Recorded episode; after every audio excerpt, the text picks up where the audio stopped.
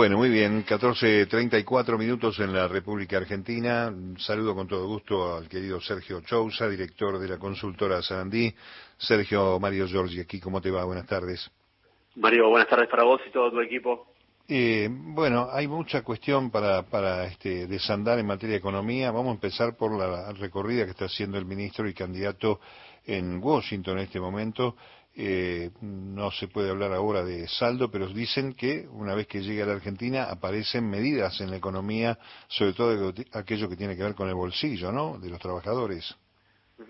Bueno, sí, en lo concreto hasta el momento lo que tenemos son 1.300 millones de dólares ayer a partir de, un crédito con el Banco Interamericano de Desarrollo eh, y 750 millones de dólares de el Banco Mundial.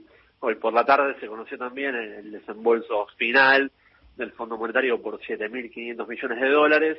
Entre todos estamos hablando de un paquete eh, cercano a los 9.000 millones de dólares que viene bien, lógicamente, para consolidar las reservas en un momento de fuerte debilidad producto del efecto de la sequía que nos pasó por arriba en un año en el cual la disponibilidad de dólares era central y lamentablemente estamos todos los meses teniendo una situación deficitaria en materia comercial. Yo diría, lo más saliente de, esta gira del ministro por Washington tiene que ver con eso.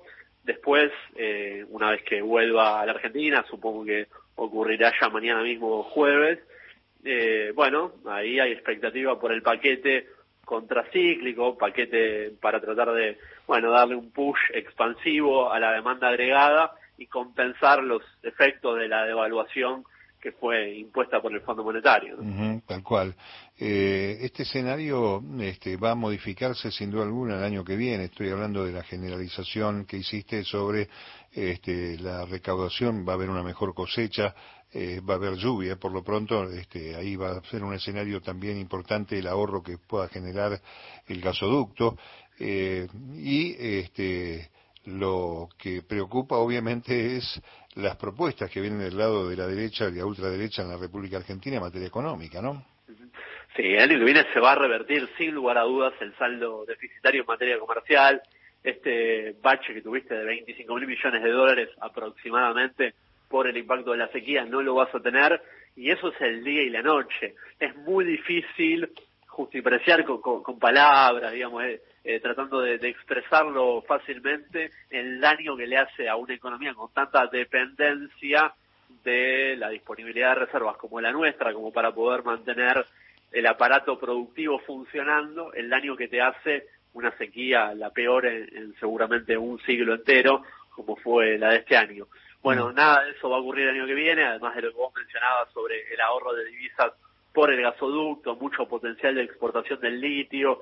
Si se destraba el mercado cambiario total o parcialmente, también seguramente vas a tener un envión de exportaciones de servicios basados en el conocimiento, un sector en el cual Argentina tiene tiene muy buen desempeño en materia de disponibilidad de, capacidades y de recursos humanos. Sí. Así que yo diría, no, no, tampoco quiero ser triunfalista de que lo que hoy es una escasez aguda el año que viene se va a volver abundancia, pero sin lugar a dudas no vamos a estar penando por la falta de dólares como estuvimos en este 2023.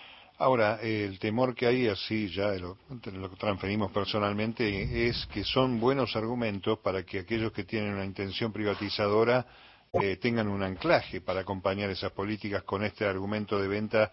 Siempre uno remite a, a tiempos de los 90, a la famosa joya de la abuela, ¿no? Sí, primero hay que decir que la oposición tiene hoy principalmente consignas que pueden ser efectistas, obviamente apelando a cierto grado de, insatisfacción o de malestar general por el estado de la economía hoy, pero que cuando vos ahí rascás un poquito en la pared se descascara totalmente, eh, es inviable y esto no, no lo dice uno con un perfil ideológico, eh, hay un consenso prácticamente unánime en la disciplina sobre la inviabilidad del programa de dolarización por el lado de Javier Milei, del programa muy rupturista de sacar el cepo el día 1 eh, de Patricia Burrich junto con la eliminación de retenciones. El día de hoy volvió a reafirmar que sacaría retenciones rápidamente. Bueno, eh, son consignas que pueden sonar atractivas cuando uno eh, las propone como para dar un aliciente a un interlocutor eh, y motivar el voto. Y es lo que debemos